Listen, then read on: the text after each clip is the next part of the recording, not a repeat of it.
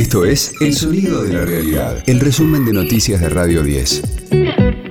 Hoy es jueves primero de diciembre, mi nombre es Karina Sinali y este es el resumen de noticias de Radio 10, El Sonido de la Realidad. Argentina dio una clase magistral y se metió en octavos de final del Mundial. La selección venció por 2 a 0 a Polonia con goles de Alexis McAllister y Julián Álvarez. El equipo de Scaloni jugó un gran partido y en la próxima ronda se enfrentará con Australia que eliminó a Dinamarca.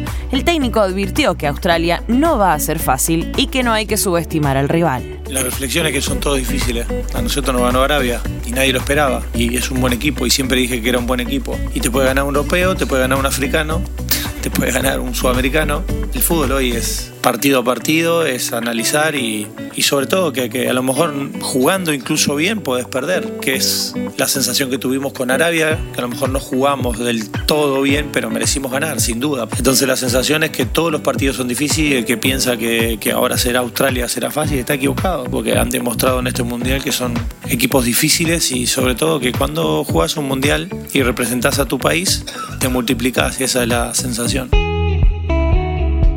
Tensión en el Mercosur. Argentina, Brasil y Paraguay se unieron contra Uruguay y lo amenazan con acciones judiciales.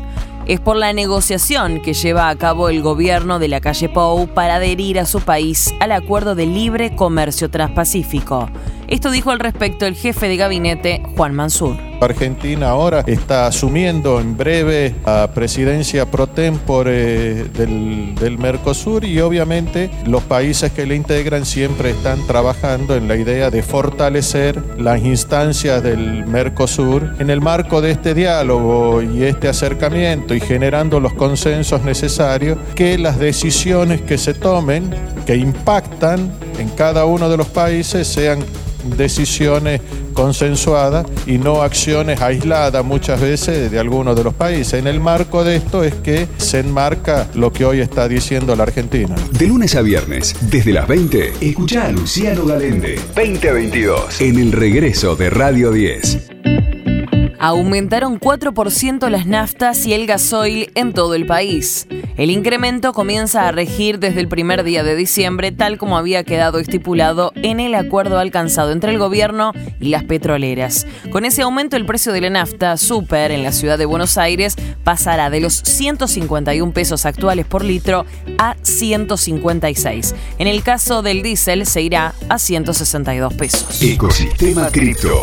Pavel Durov, CEO de Telegram, anunció ayer que su empresa estará desarrollando una wallet y un exchange de criptomonedas que funcionarán de forma descentralizada para que millones de personas intercambien y guarden criptomonedas.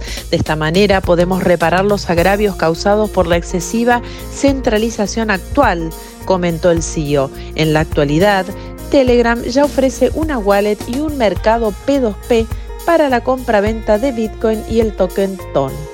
Las cotizaciones del día de hoy son para Bitcoin 17.200 dólares y Ethereum 1.200 dólares. Informó Valeria Frías. Radio 10, el sonido de la realidad. Jennifer López anunció la edición de un nuevo álbum para el 2023.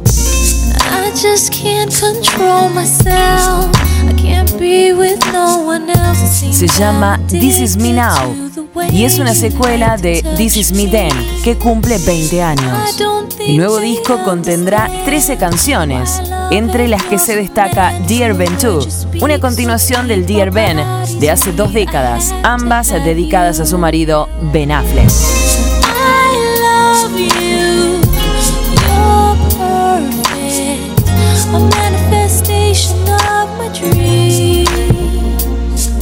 Se trata del regreso de la cantante y actriz neoyorquina, que no editaba un nuevo trabajo desde hace ocho años. Además, Jennifer López ya tiene tres películas filmadas que se estrenarán el año próximo. La comedia romántica Shotgun Wedding, el film de acción The Mother y Atlas de ciencia ficción. Este fue el diario del jueves primero de diciembre de Radio 10, el sonido de la realidad.